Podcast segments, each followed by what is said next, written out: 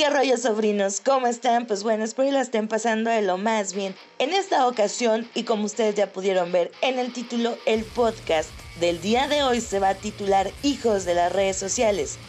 Sobrinos, yo sé que he hablado en estos podcasts muchas veces sobre redes sociales, pero siento que si dedicamos este espacio a hablar puros acontecimientos que suceden en redes sociales, créanme que sale algo muy chingón y sale contenido para una vez por semana porque, oh Dios mío, las personas de hoy en día nos sorprenden con cada cosa en redes sociales, o bueno, al menos a mí sí. Y les quiero contar que de un tiempo para acá me he dado cuenta que las personas pues ponen en Facebook, digamos que es la red social la que uso un poquito más, que escriben, ah, no sé, 2000 comentarios y dejo de tomar lo que resta del año cuando faltaban 10 días para que terminara septiembre. 100 comentarios y 100 reacciones y me rapo, lo grabo, me como un huevo crudo, X o Y cosa. Y yo sé, yo sé, es espacio de cada persona y cada uno sabe qué es lo que pone, de qué habla, de qué platica, qué pendejadas es lo que pone, pero no sé, últimamente se me hace que veo este tipo de comentarios cada vez más y yo siento que es pues para estar en onda, para formar parte de un círculo, de un grupo, para caer bien por 5 segundos o para treparse al tren del mami. Por eso, en esta ocasión vamos a platicar de las cosas más típicas y más simples que podemos ver en redes sociales.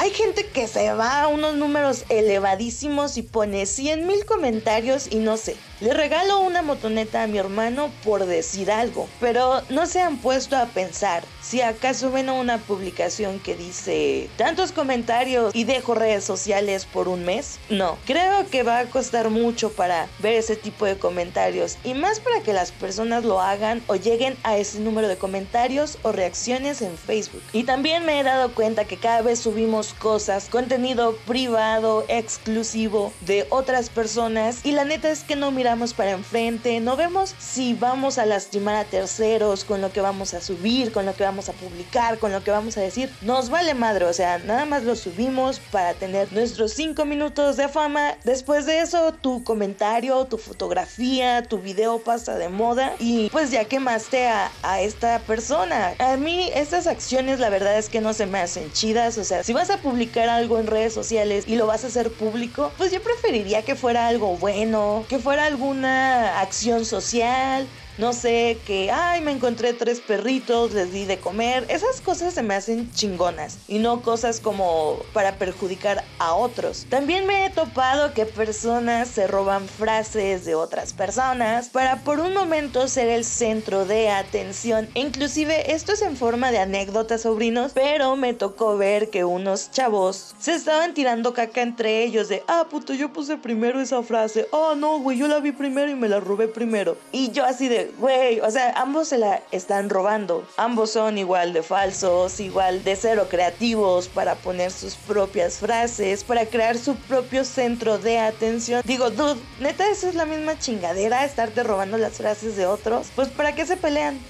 no sé, se me hicieron como tontos al ver ese tipo de acciones entre estos dos hombres. Saben, yo siento que somos personas que vivimos de la atención de otros. Pues lamentablemente, y tal vez tú que estás escuchando este podcast, vas a decir, no, yo no, yo no hago ese tipo de cosas. Hermano, hermana, todos en alguna ocasión hemos hecho este tipo de cosas. Hemos publicado un meme para que en ese momento mucha gente esté reaccionando a esa, a esa imagen. Has modelado frente al espejo para salir bonita, para salir guapo. Te has tomado 30 mil fotos, pero no tantas, tal vez unas 20, 30 fotos para que las personas reaccionen, te den comentarios bonitos y todo este tipo de cosas. ¿Alguna vez has puesto en tus redes sociales que te encuentras triste, que estás solo, que no tienes nada que hacer para que los otros lleguen y te digan o te pregunten qué es lo que pasa, qué es lo que tienes, por qué tan solo, por qué tan triste, bla, bla, bla, bla, bla? Entonces, queramos o no verlo de esa manera, redes sociales ha formado parte de nuestra vida pues en los últimos años. De dejarlos a un lado o evitar lo que es obvio, pues no sé, siento que nos veríamos un tanto pendejos